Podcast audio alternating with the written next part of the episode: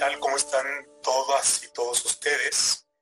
Bienvenidos a esta charla eh, particularmente especial para quienes estamos aquí con ustedes.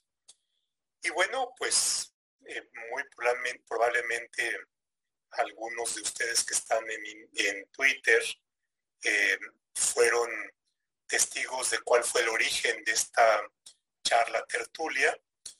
Y eh, Miguel, que está aquí con nosotros, gracias Miguel por, por haber aceptado esta invitación, escribió un artículo en una nueva revista jurídica donde se plantea la pregunta de qué es lo que pasa con el derecho administrativo y particularmente tomando en consideración la pandemia, eh, da cuenta de una serie de características destaca en el artículo y señala que tenemos ya un nuevo derecho administrativo, en buena medida detonado por la pandemia, pero no solamente por la pandemia, sino por una serie de, circunstancias que ya nos contará más adelante.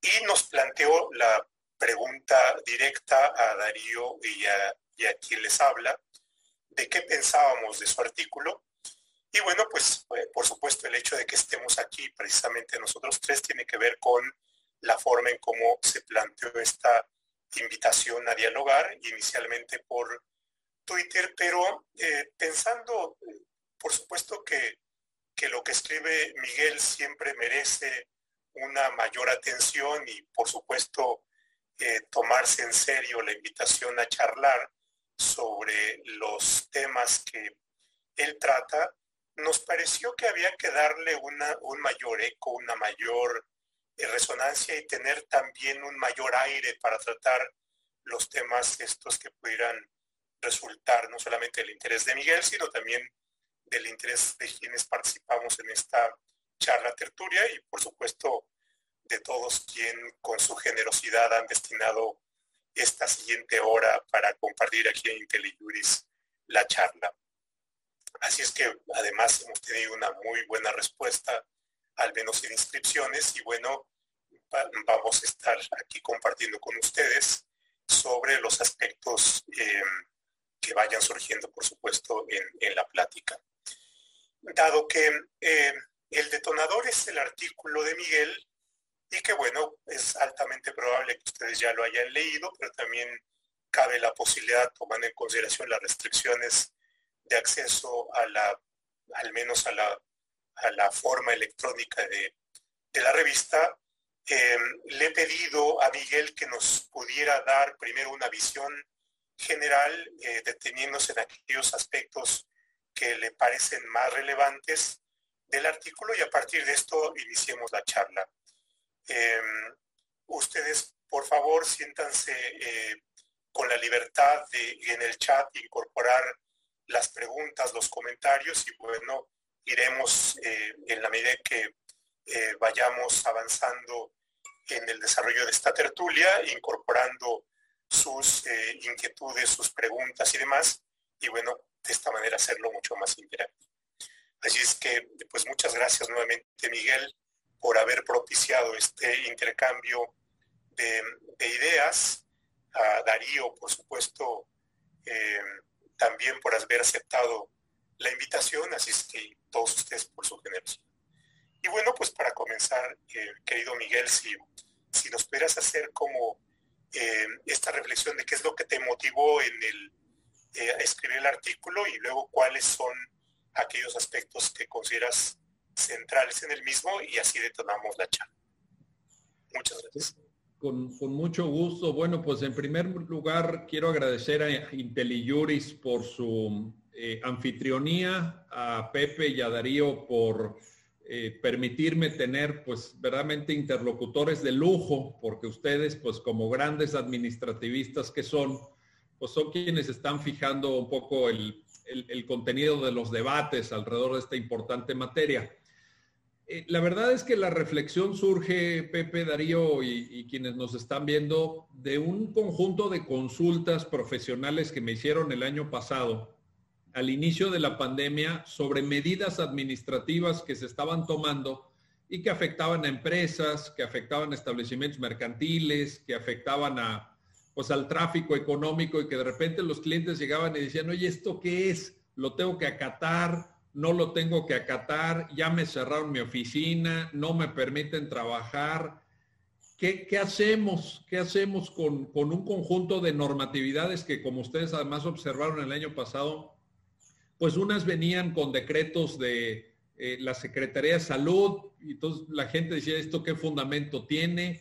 Eh, luego se dio también eh, mucho más adelante el contexto de la aprobación por parte COFEPRIS de las vacunas y también hubo gente que se acercó y dijo, oye, esto, esto de COFEPRIS sí sirve, no sirve, es bueno, no es bueno. O sea, creo que había una problemática, como muy bien señalaste, Pepe, derivada de la, de la pandemia, pero ya cuando cuando intenté ofrecer alguna respuesta a través de eh, dictámenes y a través de escritos, etcétera, a estas consultas profesionales, pues me encontré con un, con un derecho administrativo que, me pareció un derecho administrativo, sinceramente se los digo, y a lo mejor, pues ese es mi, error y mi limitación, ¿no? mi muy limitada capacidad, pero un derecho administrativo muy diferente al que yo estudié un derecho administrativo que ya no responde a las coordenadas clásicas pues del derecho administrativo español con el gran eh, con el gran curso de derecho administrativo de Eduardo García Enterría y Tomás Ramón Fernández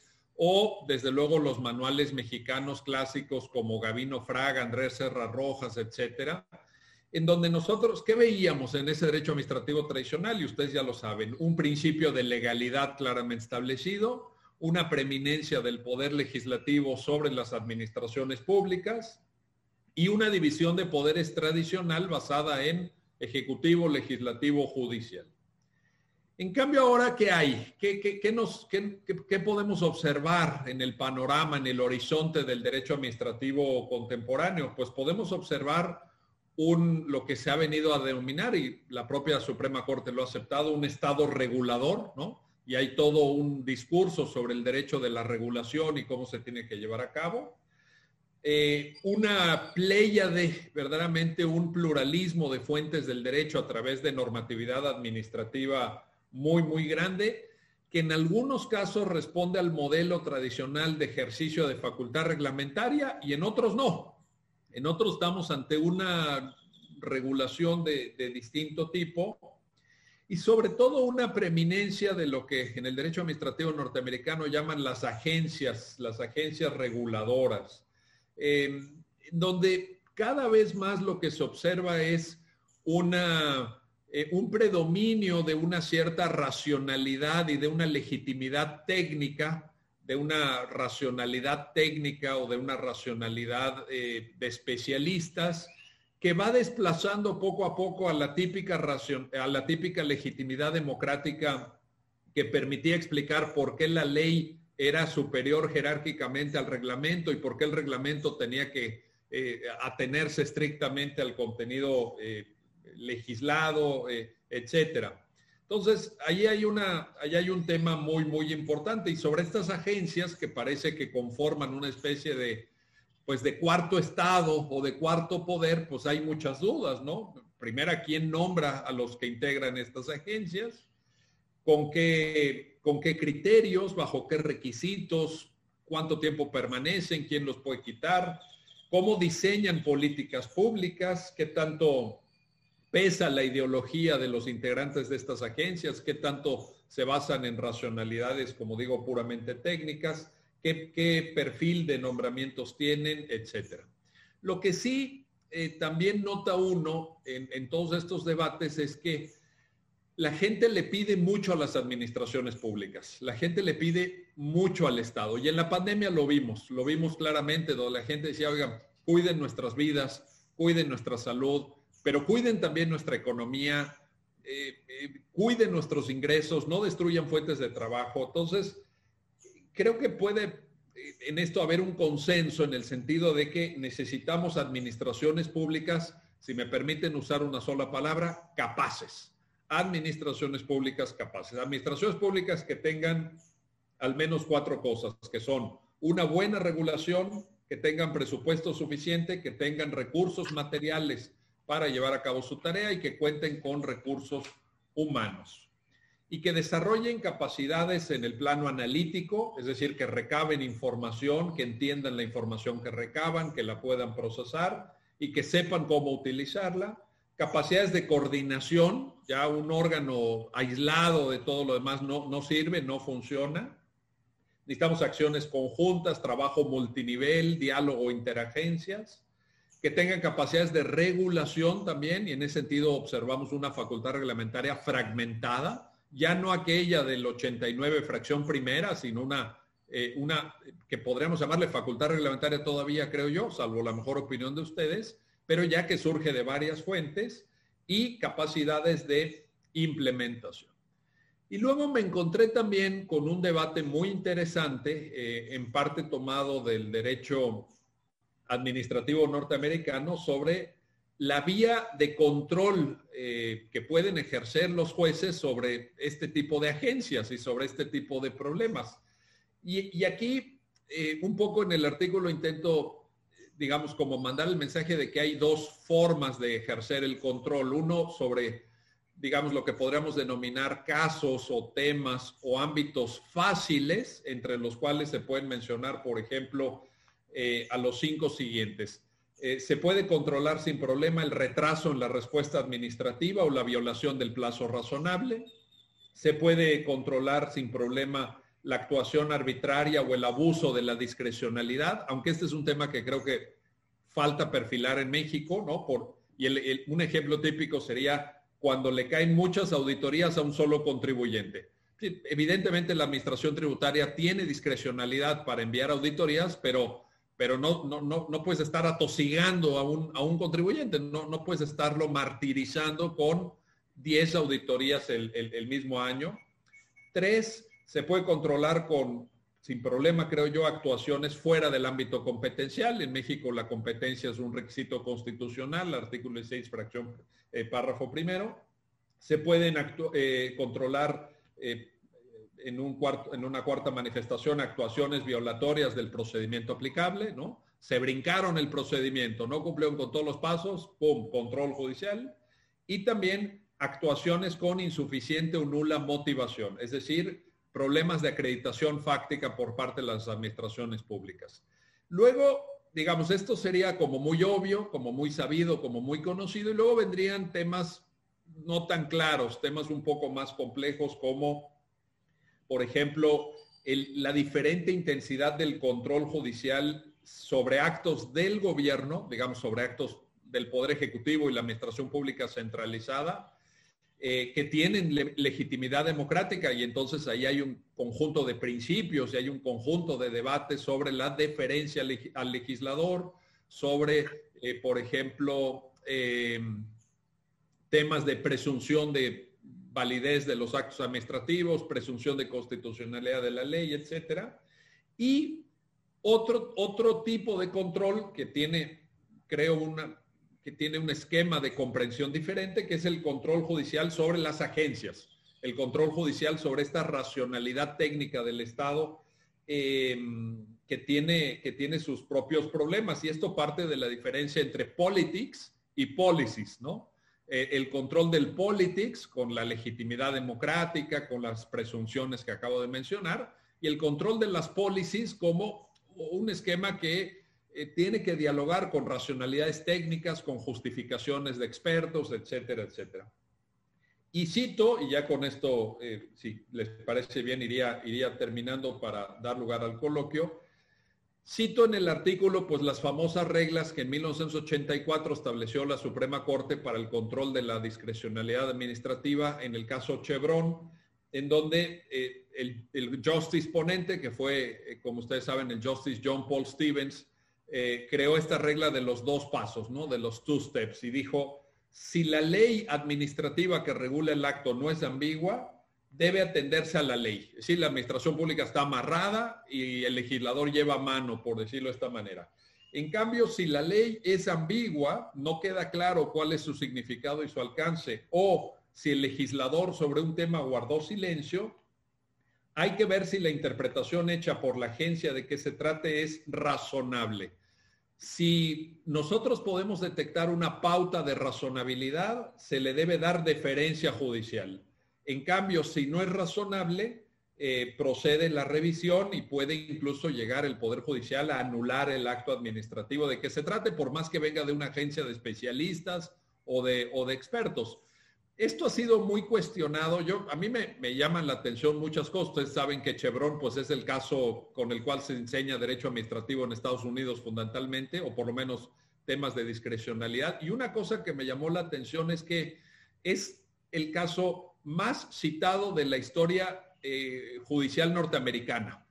Uno pensaría en Marbury versus Madison o, pensarías en, los grandes eh, fallos, ¿no? En Brown versus Board of Education of Topeka sobre segregación racial o en los papeles del Pentágono. Pues no, la verdad es que la resolución más citada, la sentencia más citada de la Corte Suprema de Estados Unidos y además por mucho, es Chevron de 1984, cuando Marbury tiene más de 200 años. Y, y la verdad es que este, este aspecto que me encontré en esta revisión que les estoy platicando para redactar el artículo, también destaca la existencia de este Estado regulador. También destaca el diálogo que desde las cortes, desde los tribunales, desde, el litigio incluso, se establece con estas nuevas expresiones de la realidad estatal que ya no se encuentran bajo las coordenadas tradicionales que cité, donde ya no tenemos una división de poderes tripartita solamente, en donde ya no tenemos una facultad reglamentaria que ostenta un sujeto, en México el presidente, ¿no? Con base en el 89 fracción primera, en donde ya no tenemos una correlación ley, em, eh, ley reglamento eh, unívoca, sino que tenemos facultad reglamentaria con cierto grado de autonomía, incluso por mandato constitucional, y cito en el texto dos sentencias de la Suprema Corte eh, que lo establecen, ¿no? En, relación a temas, por ejemplo, de telefonía móvil, de ámbito competencial del IFT, en fin.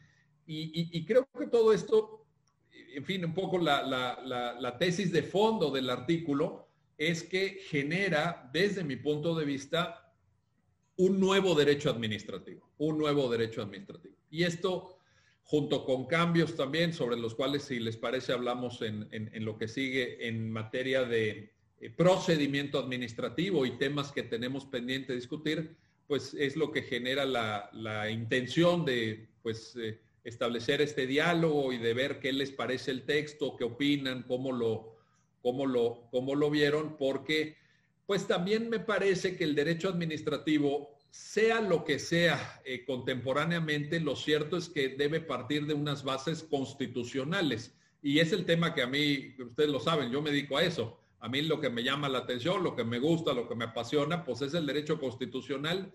Y creo que una mirada a la administración pública desde el constitucionalismo sigue siendo indispensable. Me parece que aporta mucho. Eh, sentar las bases constitucionales del derecho administrativo y decir, a partir de aquí discutamos qué tienen que hacer, cómo lo tienen que hacer, qué esperamos de las administraciones públicas, a través de qué procedimiento y cuál va a ser el control y el, el énfasis del control, la profundidad del control.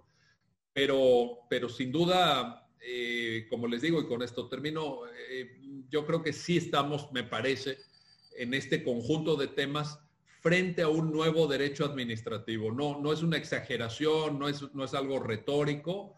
Me parece que el derecho administrativo que estudiamos varias generaciones de abogadas y abogados en México ya no existe más, ya, ya es un derecho administrativo de corte histórico tal vez y ahora hay que reconstruir, hay que, eh, digamos, generar nueva doctrina, nuevas perspectivas, nuevos temas de derecho administrativo y en esa tarea, pues ustedes, ustedes son los protagonistas. Así que gracias por esta oportunidad y, estoy atento al coloquio en los términos. Gracias a ti por, por sintetizarnos el contenido del artículo y por supuesto em, quiero imaginar que estamos como en casas contiguas, ¿no? La casa de los constitucionalistas y la casa donde nos encontrarás a Darío y a mí. Y es como un ejercicio de, en donde de repente te asomas por la ventana a ver la casa del vecino y te encuentras con la complejidad, ¿no?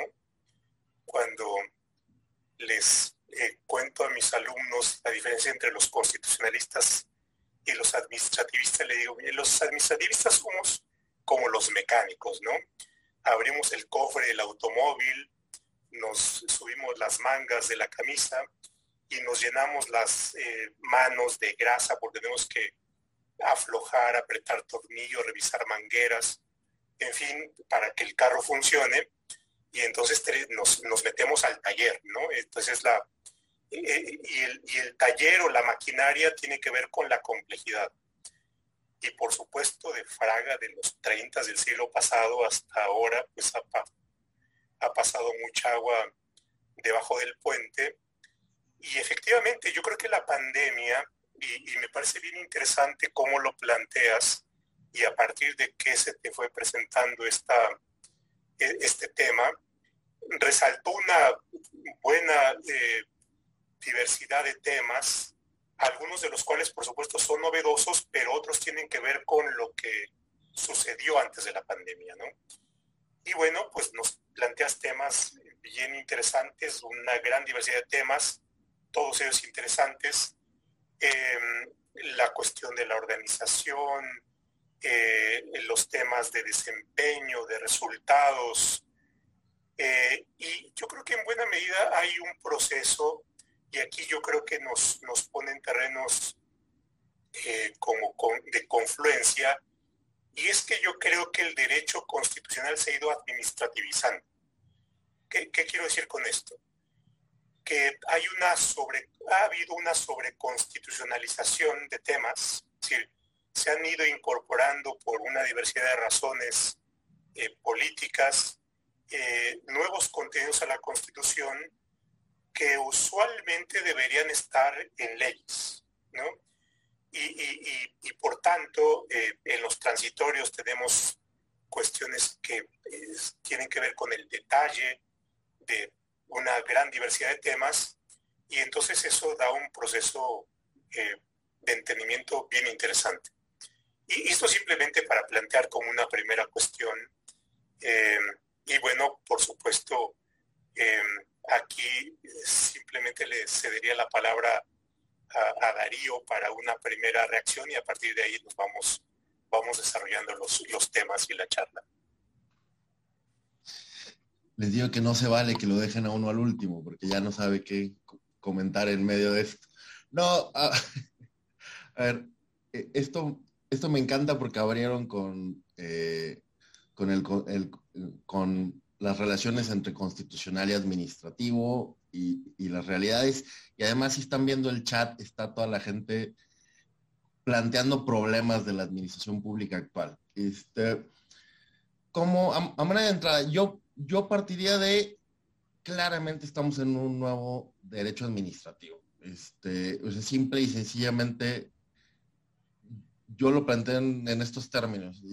Gavino Fraga, don Gavino Fraga se murió en el 84 y, y no da cuenta el libro de la mayoría de los fenómenos que se han presentado en el país desde los 90 para acá. Entonces, y lamentablemente es un libro que, que donde es bueno, donde vale la pena volver sobre él ocasionalmente, a revisar algunas cosas. Además es un libro muy pulcro para haber sido escrito en 1984. Eh, simplemente no da cuenta de la realidad del, país. Entonces, habría que empezar a buscar todas las realidades de la complejidad que enfrentamos. Además, en medio y como una cuestión eh, más allá de las ramas del derecho, creo que los modelos de abogados y abogadas han cambiado. O sea, es, claro que eh, la expansión del poder de la constitución de los ochentas para acá y en México particularmente del 2011 para acá y todo este cambio de perdón por la palabra, de paradigmas, viene generando nuevos modelos de entender el derecho y particularmente impacta esto que es como la, gran rama que interviene en todas las áreas de la vida. ¿no? Este, porque el, derecho administrativo lamentablemente menospreciado en las universidades o, si se compara que la, la, mayoría de los estudios universitarios suelen seguir estructurados alrededor de un fuerte tronco en lo civil y como ese predominio de la idea de es que todo el derecho viene del derecho civil y este y en cambio, frente a seis cursos de, derecho civil, de constitucional, si acaso dos, cuando se tiene el constitucional y el de, el de derechos fundamentales humanos, dependiendo, tenemos dos cursos de administrativo. Y entonces ese menosprecio para una rama que interviene absolutamente en todo, o sea, en lo que consumimos, en lo que compramos, en lo que construimos, en lo que manejamos, en, lo que podemos hacer en, la vida diaria, tiene este gran desfase para nosotros que somos los que nos dedicamos al, área del derecho. ¿no? Y simple y sencillamente, eh, fuera de que hay profesores y, maestros haciendo cosas relevantes. Sabemos que el doctor Roldán es de, los, de la poca gente que está haciendo muchas cosas de derecho administrativo de la teoría. Este, Carlos, eh, el doctor Carlos está publicando libros cada año sobre adquisiciones, acaba de sacar el de, de control interno, el año pasado de transparencia. Este, no sé, o sea, hay poca gente haciendo mm, cosas de, derecho administrativo y lo cierto es que se está practicando mucho y construyendo mucho y como que sí hace falta un repensar todo esto. Creo, creo que esa es la, la, gran realidad.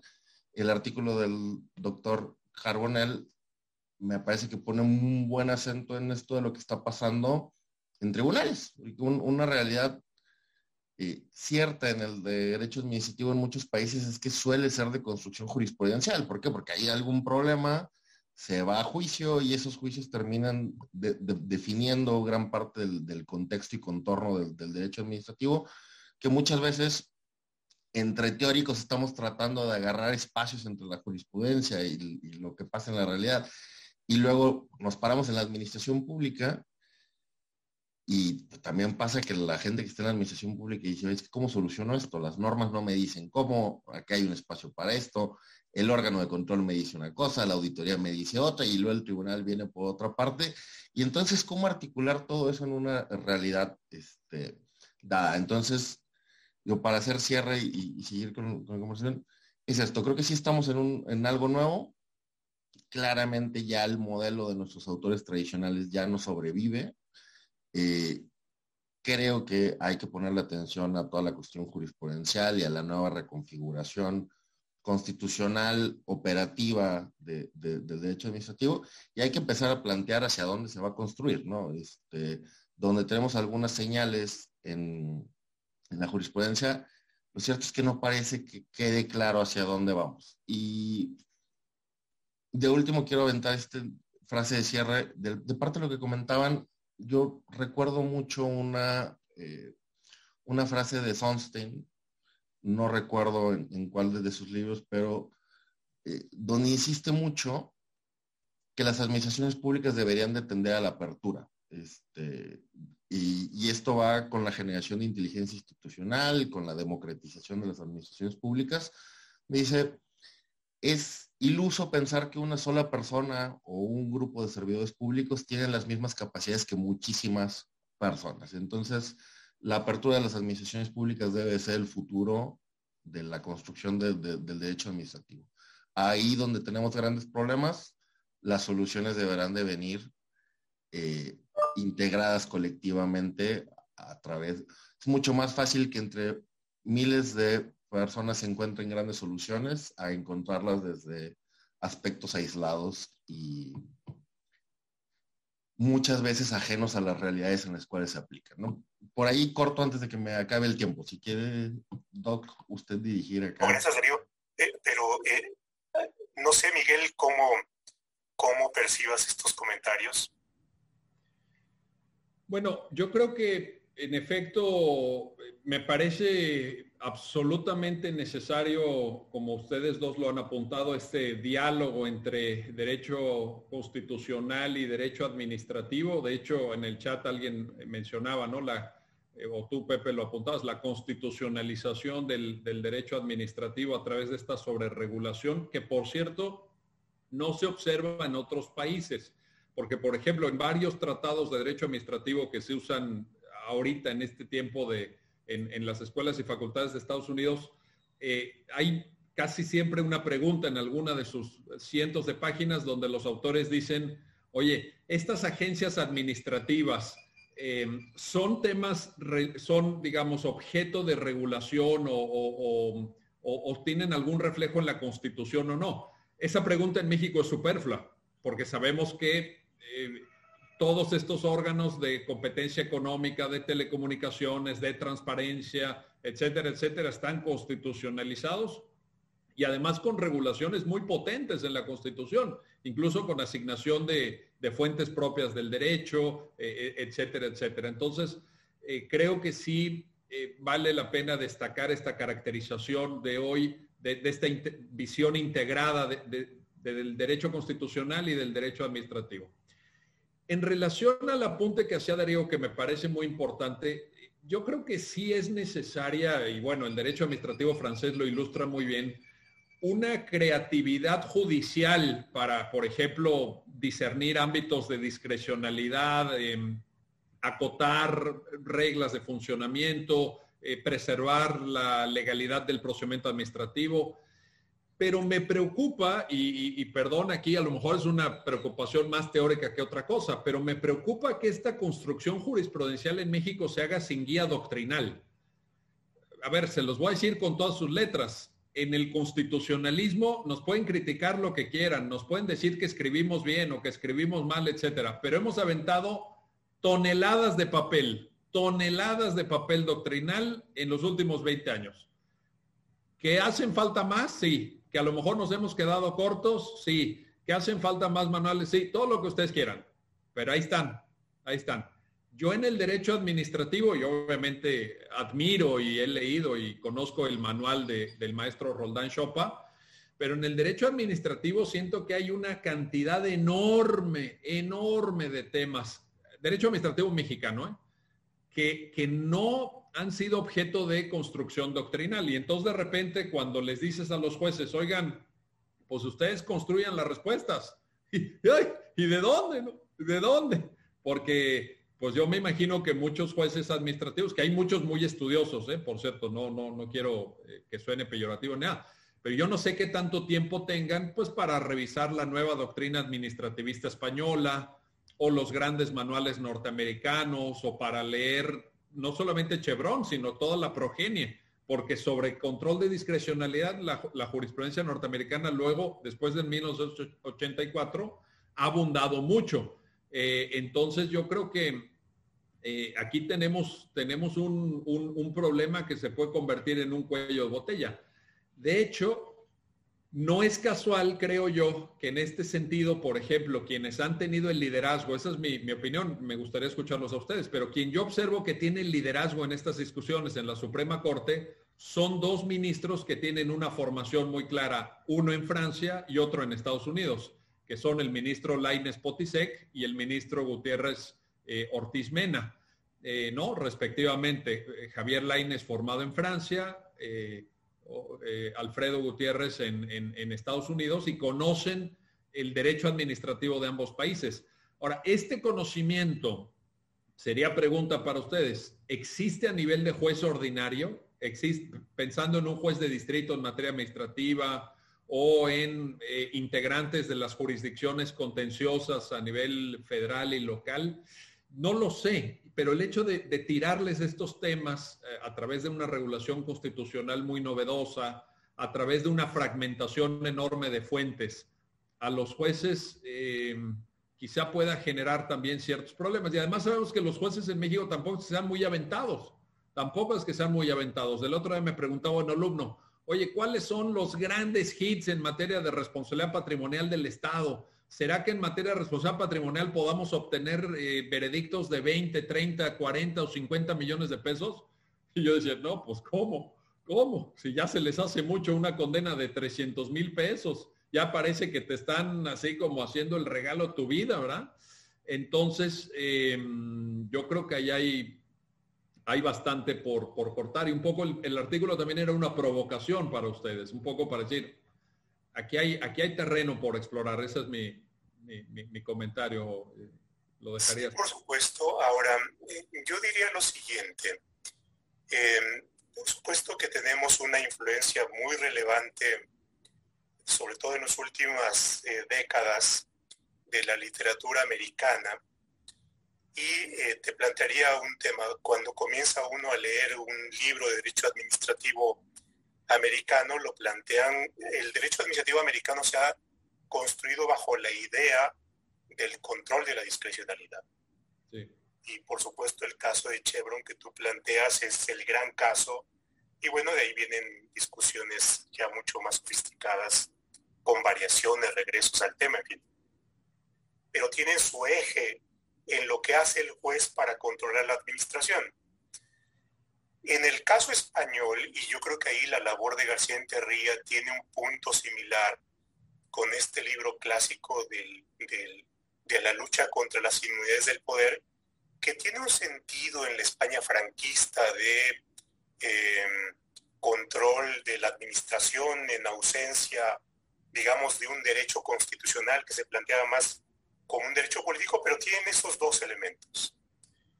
Históricamente, y ahí yo creo que el valor del libro de Fraga no tiene esa raíz.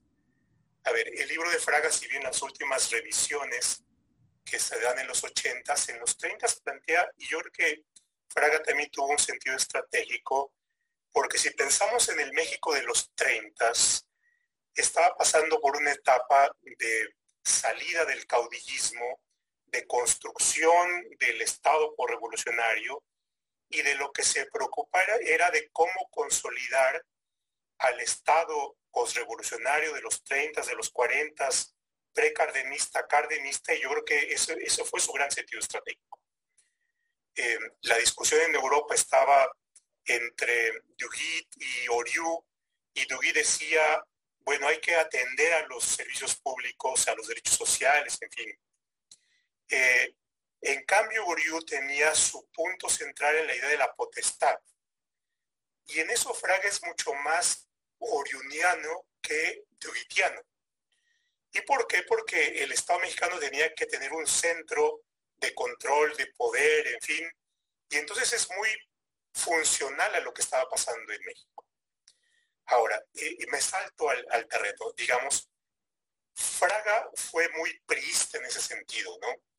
Ahora, ¿qué es lo que sucede con Salinas de Gortari, la modificación, la creación de las nuevas agencias reguladoras? Tenía que ver con un elemento y es cómo se van estableciendo las nuevas instituciones para hacer una funcionalidad inicialmente al mercado, pero por otra parte también cómo se va controlando el poder del Estado a partir de una idea proactiva que viene del poder a través del modelo americano, y ahí se van acercando al modelo americano, y entonces viene una eh, cuestión que yo creo que es central, y, aprovecharía para, para contestar un poco tu pregunta, que tiene que ver con cómo el Estado es mucho más funcional para la economía global y con, el, y con la nueva idea de cómo enfrenta las necesidades del mercado de la inversión y la seguridad.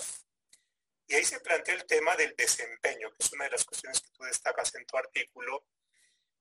Pero, y, aquí hay una respuesta que me parece que es interesante, y de cómo va teniendo identidad el derecho eh, administrativo mexicano, a diferencia de estos, y que es la cuestión de desempeño. Es decir, eh, lo que sucedió en los sexenios desde, desde Salinas hasta, yo creo que hasta eh, Peña Nieto, tenía que ver con cómo se van consolidando una serie de instituciones, pero, pero también cómo tienes una sociedad civil mucho más activa, proactiva, dialogante, y cómo también va arrancando determinados eh, eh, ámbitos de, moderación del poder, pero, pero que se va dando por esta vía y cuestiones tales como el IFAI o la Comisión Nacional de Derechos Humanos, o la idea de la autonomía de la Fiscalía General de la República, van teniendo esa, como esa impronta, y se van conjuntando como una cuestión derivada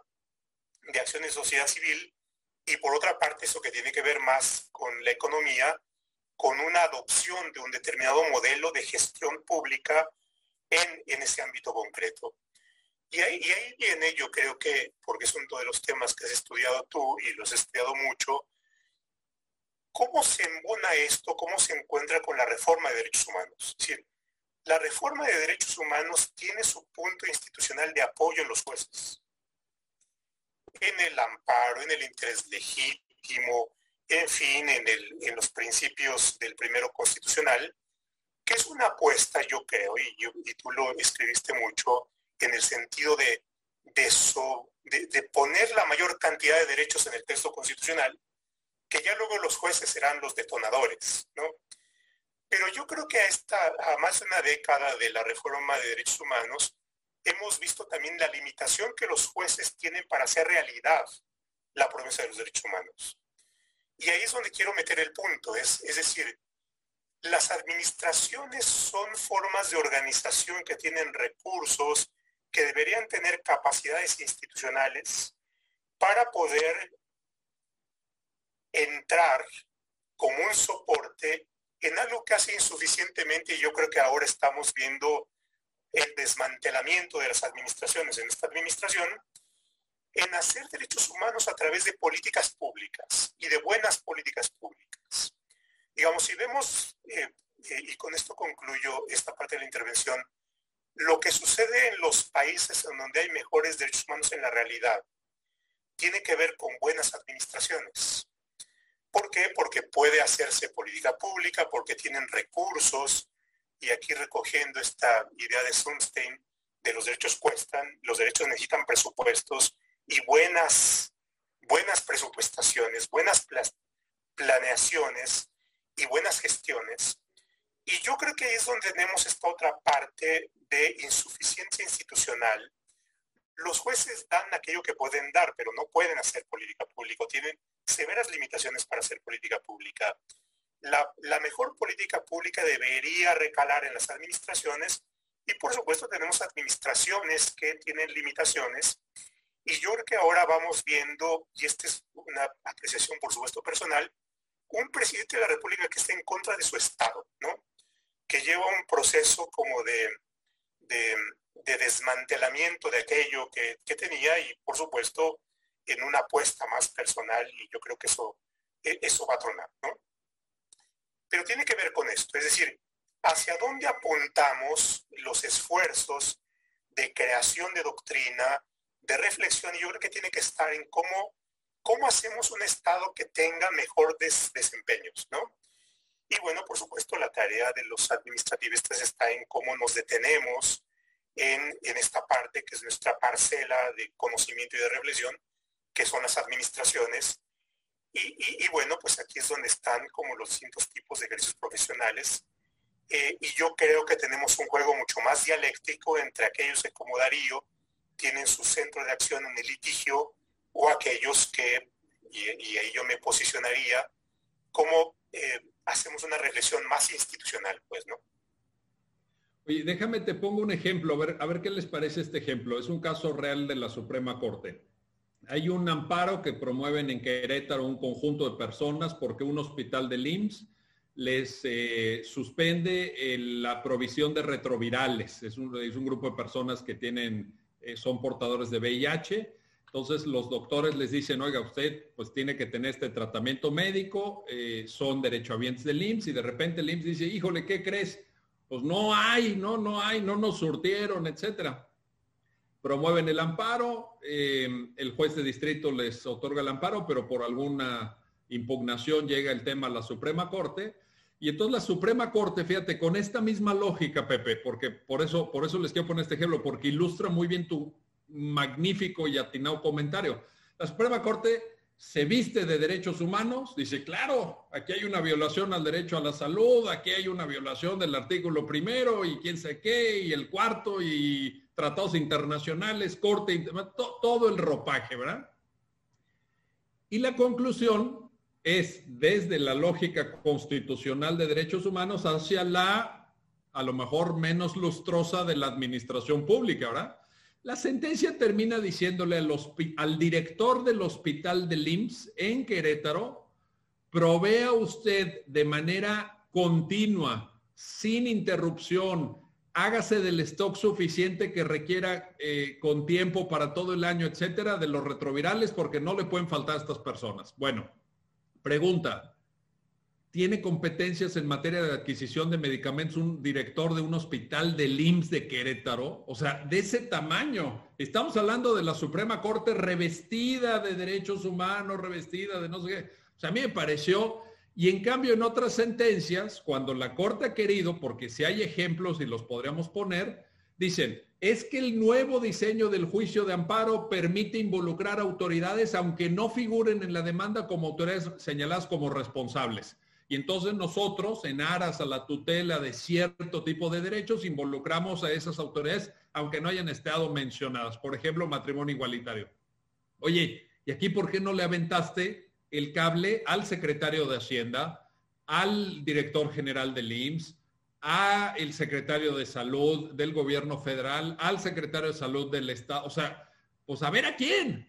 Pero me parece que estas sentencias muy envueltas en derechos humanos, ¿no? Con esta tendencia, eh, pues por otra parte muy favorable que siempre hemos aplaudido de la Corte, se enfrenta a esa realidad, insisto, menos glamurosa, menos eh, lucidora discursivamente de la administración pública, con pocos recursos humanos, con poco presupuesto, acorralada por mil trámites burocráticos absolutamente inservibles y muchas veces irracionales, etcétera, etcétera. Entonces, también creo que, eh, como dices, al Estado se le puede pedir lo que, lo que pueda hacer. Nadie está obligado a lo imposible, nos decían en el derecho romano. Sí, pero hay que hacerlo bien de todas formas. Podemos usar la retórica de los derechos, por supuesto, y podemos usar esas armas de grueso calibre, pero luego hay que ver que esto funcione ya en la práctica, porque también, por ejemplo, en la Corte hay muchas sentencias de derechos humanos que terminan en modestos reenvíos, ¿no? Bueno, sí, yo ya te dije que el derecho, pero entonces ya reenvío para que el colegiado se meta, ¿verdad? Para que el colegiado ahora sí le vea y le haga y diga cómo es. Pues eh, yo creo que tiene que haber ahí también más sensibilidad y a lo mejor esto depende de la formación técnica que uno tenga y del, y del sustrato académico, de la fortaleza académica que uno, que uno tenga como jurista. Pero no podemos dejar de llamar la atención porque insisto, este tipo de casos ilustran muy bien lo que dijiste, Pepe. Don Darío. Eh, vuelvo un poco a la intervención anterior y a, lo comentado, este, y para regresar como a, dónde estamos en el derecho administrativo, eh, creo que una apuración, inclusive de la gente que nos está acompañando ahí en el chat, es las realidades de la administración pública en México, este, particularmente a nivel municipal. Sabemos que los municipios en muchos casos no tienen fondos, por lo tanto no tienen personal suficiente, insumos suficientes, no hablemos de capacitaciones suficientes. Ahora acabamos de terminar un estudio acá en Nuevo León con, con la universidad y dentro de las limitaciones que estábamos encontrando para implementar ciertas cosas, nos encontramos que un director de adquisiciones era, nos, nos comentó alguien, la verdad es que no, que, no fue lo que yo, pero que uno de los problemas que tenían desde las relaciones Estado con municipios es que en ese caso un director de adquisiciones de un municipio rural era veterinario. Este, y no es una queja en relación a esto, pero, o sea, es poco probable que alguien con una formación muy técnica en esa área tenga conocimiento no nada más de lo legal, sino de lo que implica un procedimiento de administración, adquisición, presupuestación, etc. Entonces, sí hay una realidad fuerte acá que viene impactando.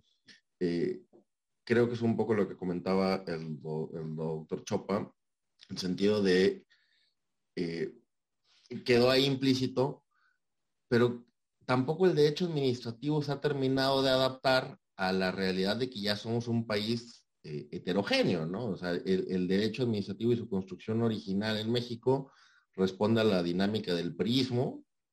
Eh, Margaina, el que decía por ahí, ¿no? Dice, bueno, el derecho administrativo en México empezó a existir en los ochentas, cuando se empieza a romper el, prismo, y tengo mis dudas, aparte de eso. Este, entonces, sí está toda esta realidad de, la administración pública, municipales, estatales, con distintas capacidades y nos representa las complejidades de traer esto.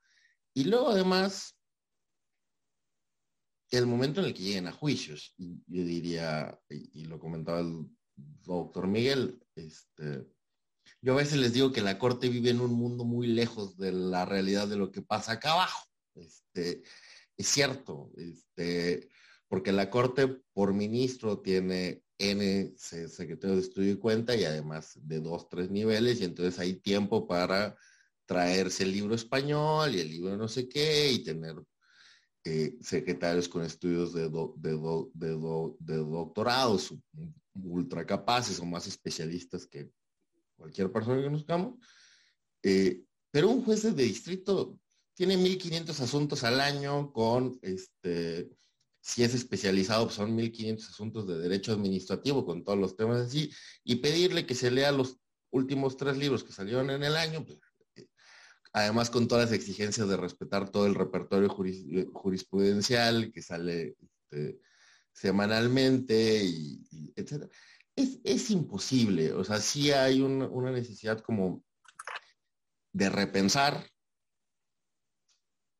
de hacer frente a la realidad de nuestro país, o sea, en el sentido de eh, habrá que pensar nuevas formas de capacitación, de instrumentación eh, y por en medio de todo, de, de, adaptación de esta realidad que han comentado muy bien ustedes, como quizá para lo constitucional estábamos listos, o sea, se introdujo y venía esto, y el derecho administrativo como que viene adaptándose a punta de golpe a lo que se viene exigiendo por ahí, y, quizá no era el, modelo adecuado, o, la realidad es que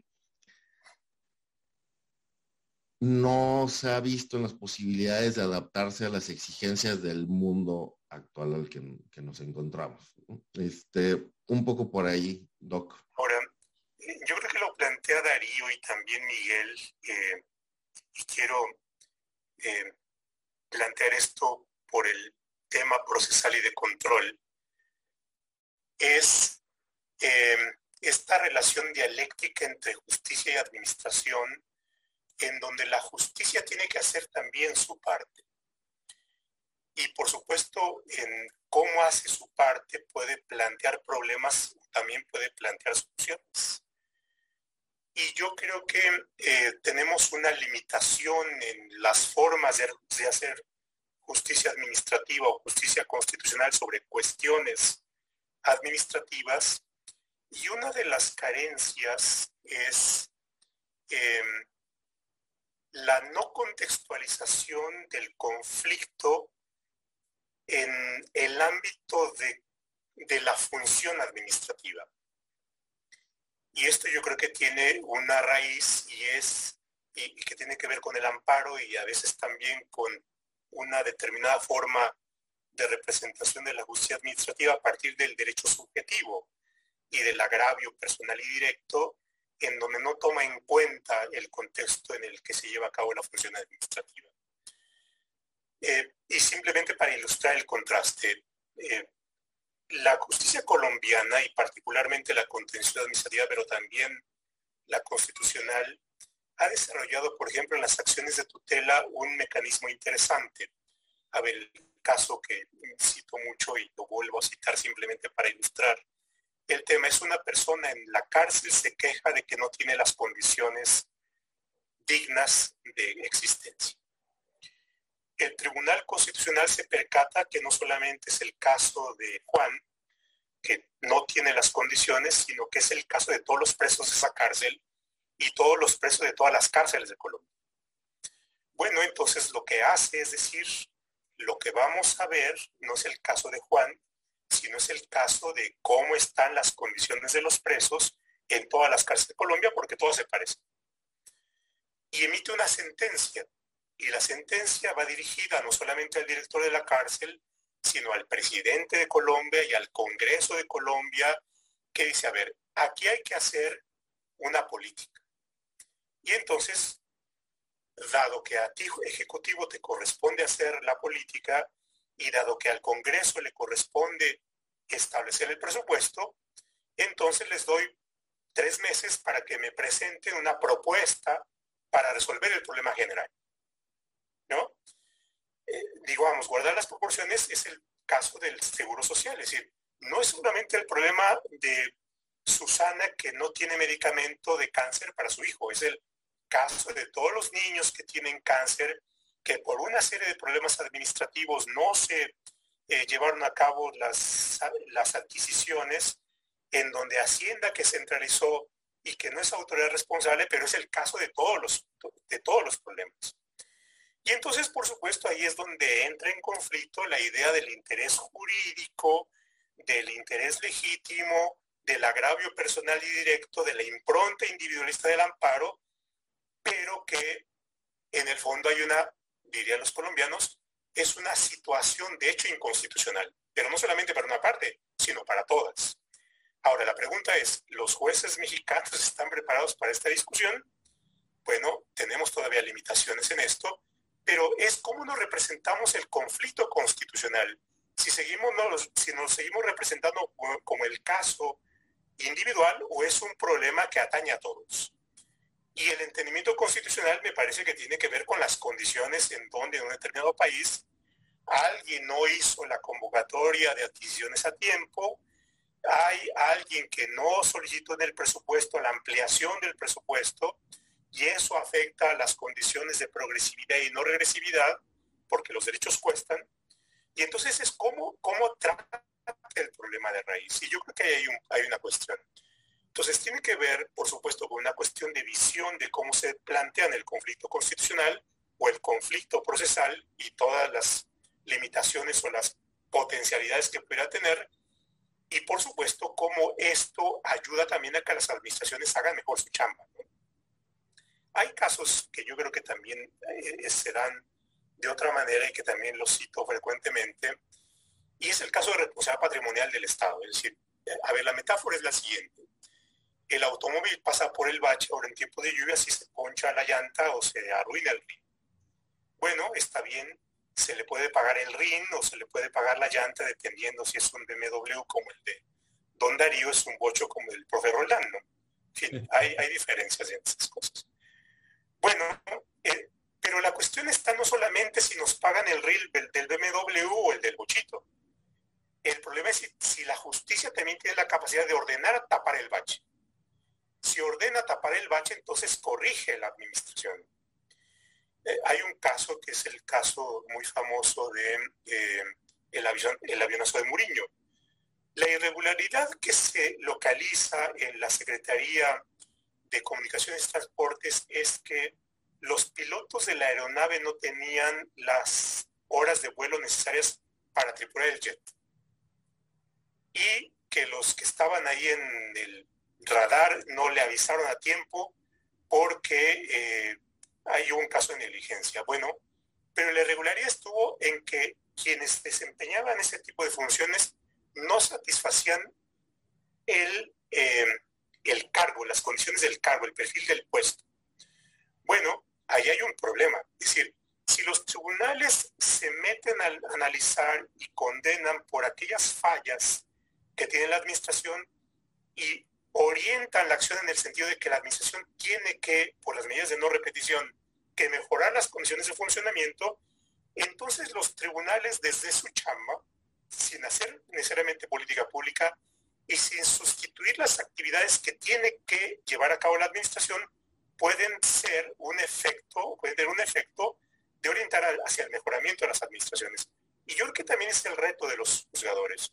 Alguien, ahorita perdón, no me recuerdo el, nombre de, quien puso un tweet ahí eh, con una tesis de un colegiado en donde el centro está en definir el acto administrativo y la definición de acto administrativo es la discrecionalidad es un elemento del acto administrativo, entonces si aquí, hay, aquí no hay discrecionalidad, pues entonces no es un acto administrativo.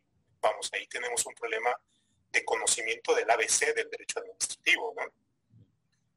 A ver, eh, tenemos por supuesto ahí un problema y, simplemente concluyo con esto. Por supuesto, la chamba de que nos dedicamos a esta parte del derecho administrativo, tenemos una gran responsabilidad y bueno, pues este, a veces los, los esfuerzos son más modestos y las capacidades mucho más, pero yo creo que nos planteas en tu artículo, Miguel, un, un acicate y en eso te lo aprecio personalmente para aquello que tenemos que hacer también nuestra chamba, ¿no?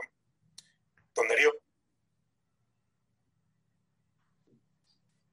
Primero nada más quiero una disculpa por ahí, yo vi el, comentario en el chat que, que, la crítica al, al, al, veterinario, nada más aclarar que no es por sí que eso lleve una implicación de que no pueda o no deba. En el caso de, de, estudios sí nos lo plantearon como una de las imposibilidades, ¿no? Pero nada más, que no se tome como una, una agresión eso. Este, híjole, Doc, este, ¿por qué siempre plantea cosas tan complicadas? No. Creo que hay una realidad y, regresa a tres comentarios anteriores de, usted, donde creo que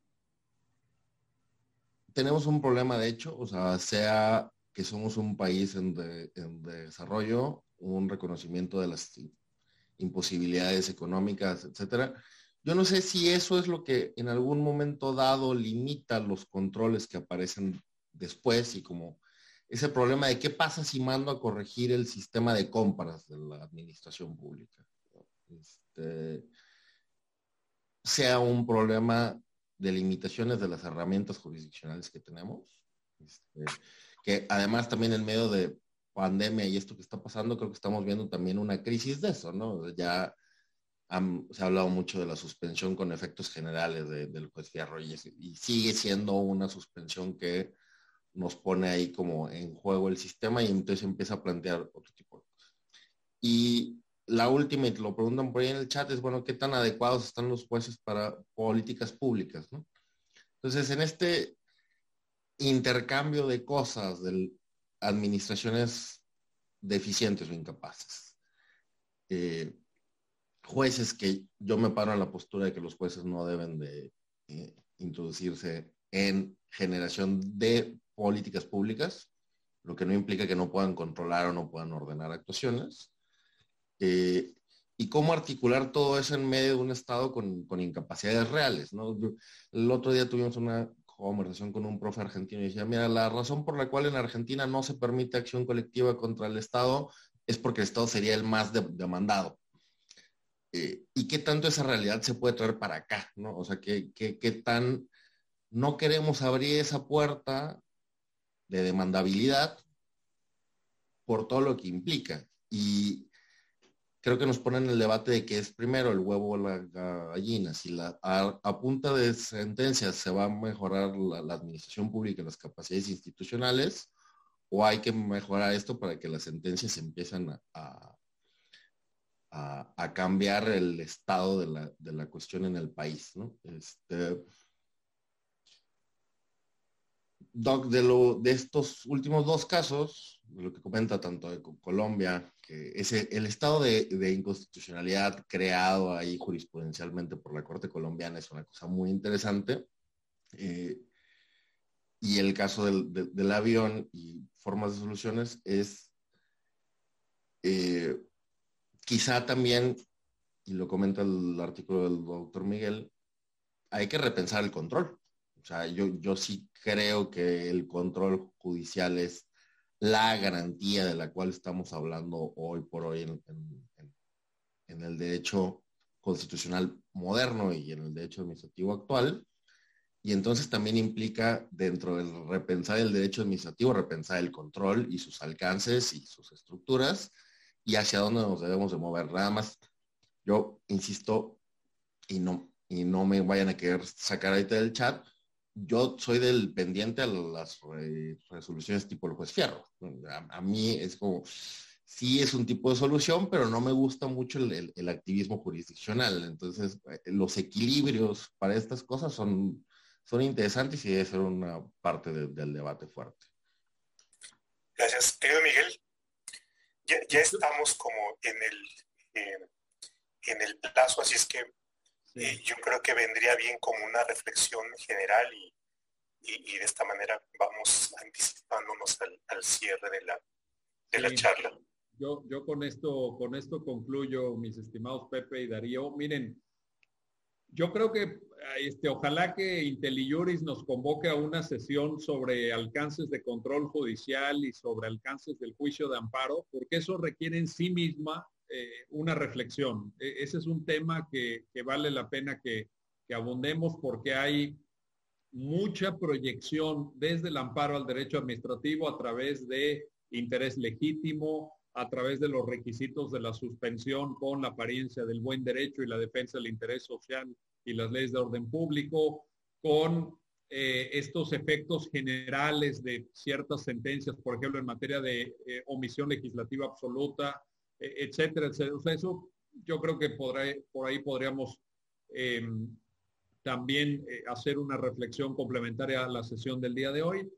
Y luego el tema que tú planteas, Pepe, de citando el caso colombiano de las famosas sentencias sobre el estado de cosas inconstitucional, que yo ahí me sumo a lo que apuntó Darío, a mí no me gustan, a mí no me gustan porque parece que son jueces supervisando a las administraciones públicas. Y yo creo que cada quien tiene que hacer su trabajo y, tienen que hacer su trabajo bien hecho.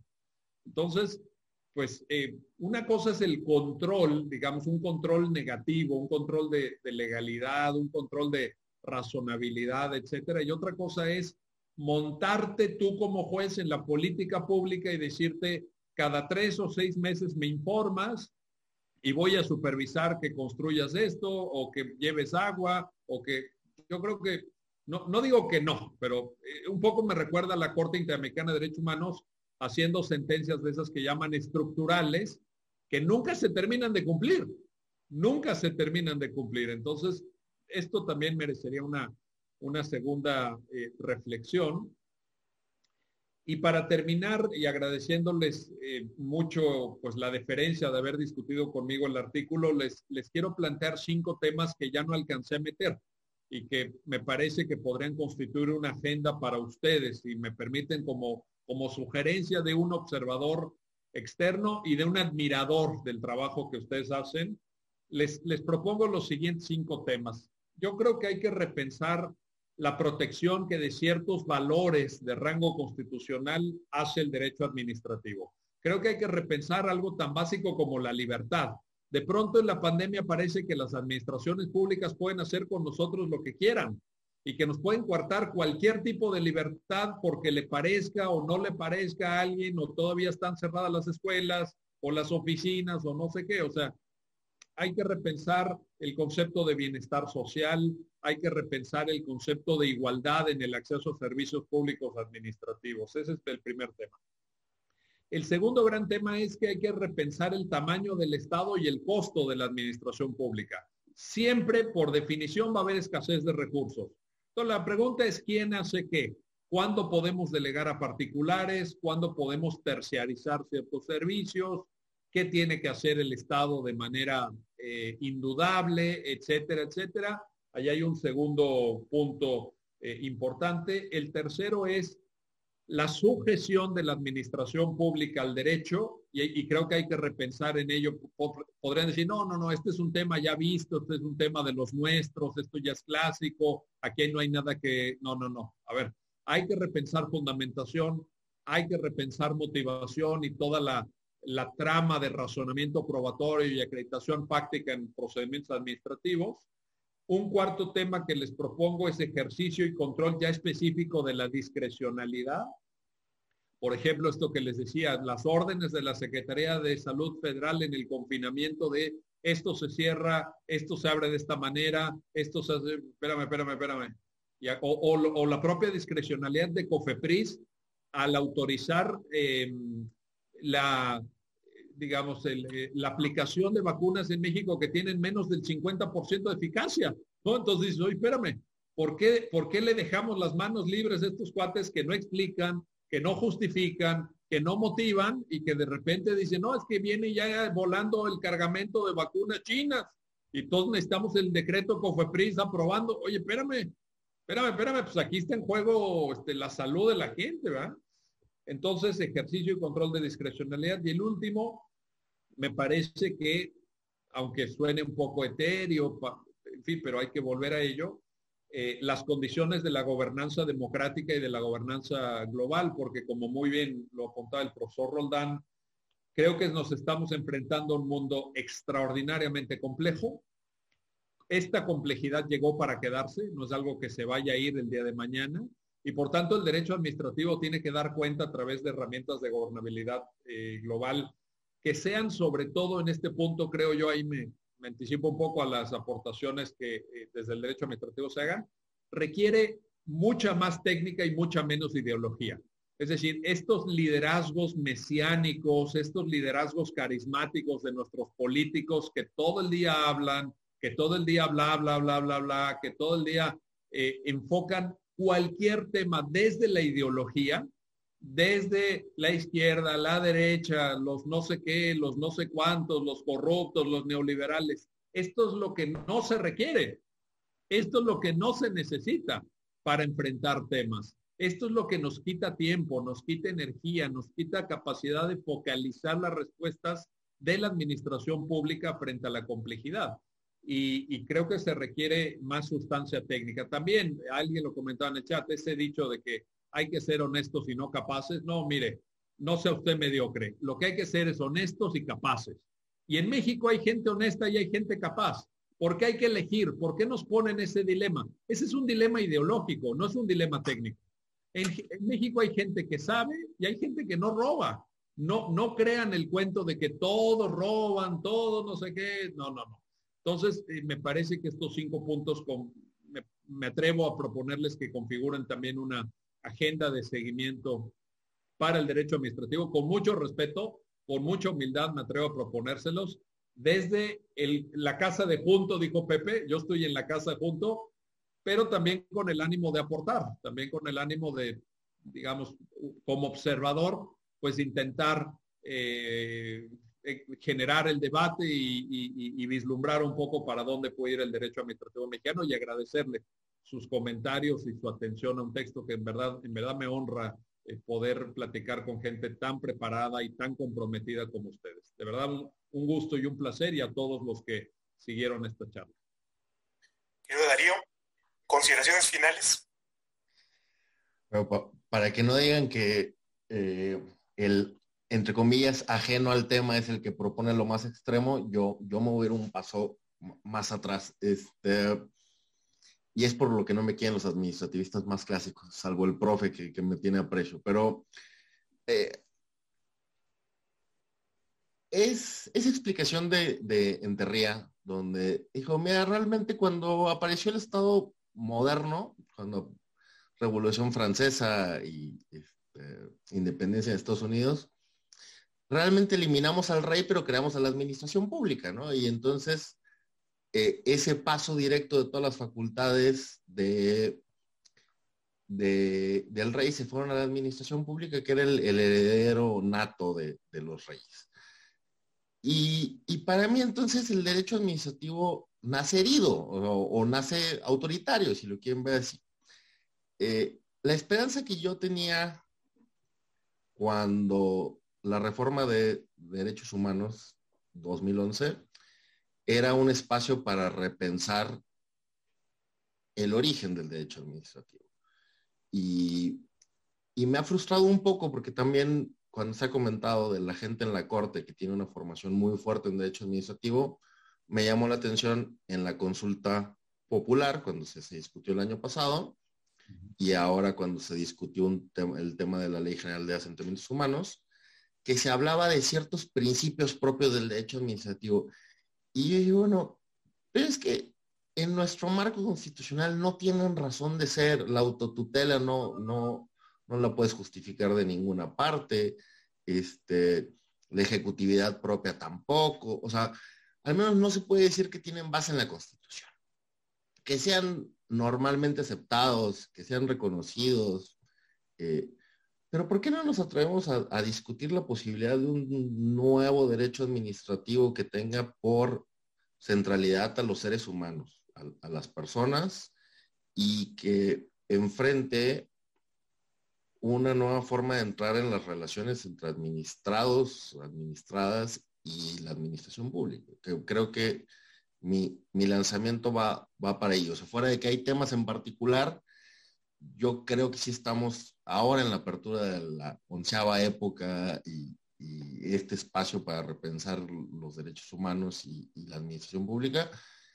Es buen momento para, creo, cuestionar absolutamente todos los que son los paradigmas sentados del derecho administrativo, desde la autoridad de la administración pública hasta la intervención tan fuerte que tienen en nuestra privacidad y todos los ámbitos de la vida. Creo que, creo que estamos muy acostumbrados a tener un derecho administrativo muy autoritario y además estamos acostumbrados a ese derecho administrativo autoritario, validado en muchos casos por los tribunales. Este, contextualmente es porque así fue educada la gente que está ahí. o sea, hay, muchas cosas que explican esto. No, no es, no es mala fe. Es, pero ¿por qué no darle vuelo de, tuerca a esto y repensar el derecho administrativo y en consecuencia soluciones a estos cinco puntos que ya apunté por aquí, pero que sí resultan muy relevantes en estas áreas de, la administración. Ese sería el cierre. Muchas gracias por aguantarnos tanto tiempo.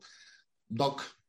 No, muchas gracias Darío y, gracias Miguel. Yo creo que ustedes han planteado y, y, también, por supuesto, en el chat, si vemos y repasamos, les vamos a mandar a, ustedes el concentrado de inquietudes y de preguntas que también nos están dando tarea aquí nuestros, em, nuestros coparticipantes.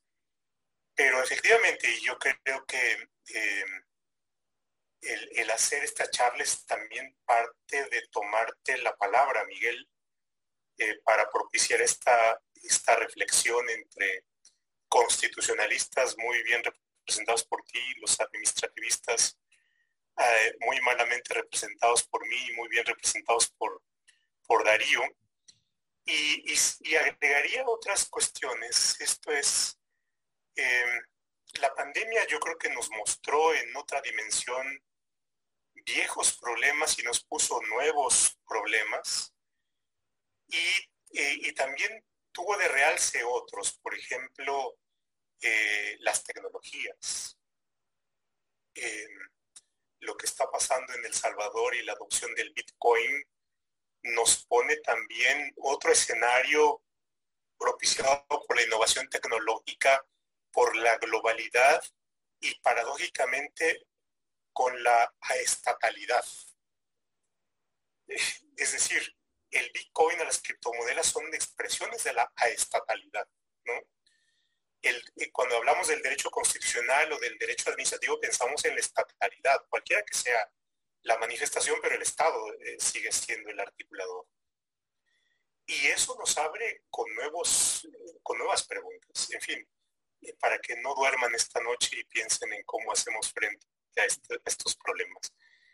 Pero pues muchísimas gracias a todos, Miguel, en verdad, por esta provocación y nos has al menos a mí me has dejado pensado y yo le veo la expresión a Darío y creo que eh, ahí acompañado por los cata administrativos que, yo creo que también están muy atentos, no dejarán dormir a Darío eh, y a todos ustedes eh, por esta extraordinaria respuesta y, y acompañamiento. Y bueno, yo creo que son preguntas que no solamente se nos plantean a Darío a mí, sino yo creo que Miguel se plantea a sí mismo esto porque hay otra parte que tiene que hacer el derecho constitucional y a todos por, esta invitación a pensar. Pues muchas gracias a todos y por, supuesto te damos la palabra y nos veremos aquí próximamente para ver estas cosas del control constitucional. Pues muchas gracias. Eh, y un abrazo a todos. Gracias. a Gracias, gracias a ustedes. Gracias.